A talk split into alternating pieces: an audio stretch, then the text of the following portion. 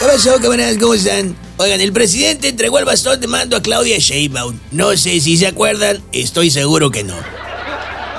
Es que en estos tiempos de consumo abusivo de noticias políticas parece que tenemos nomás el 1% de memoria RAM y eliminamos archivos temporales de nuestra memoria para poder almacenar basura nueva, aunque sea de manera momentánea. Pues volviendo a lo del bastón de mando, todos coincidimos con que pues era una mafufada nomás sin sentido, ¿no? Y ahora es tan sin sentido que la mandataria de la coordinación para la... Ay, qué flojera me da mencionar el nombre de memoria ese. Sí lo podemos obviar, ¿verdad?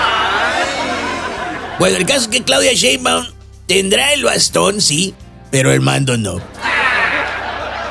Al interior de Morena hay todo menos unidad. Y es que no hay tantas bandidaturas como aspirantes con calentura si los hay.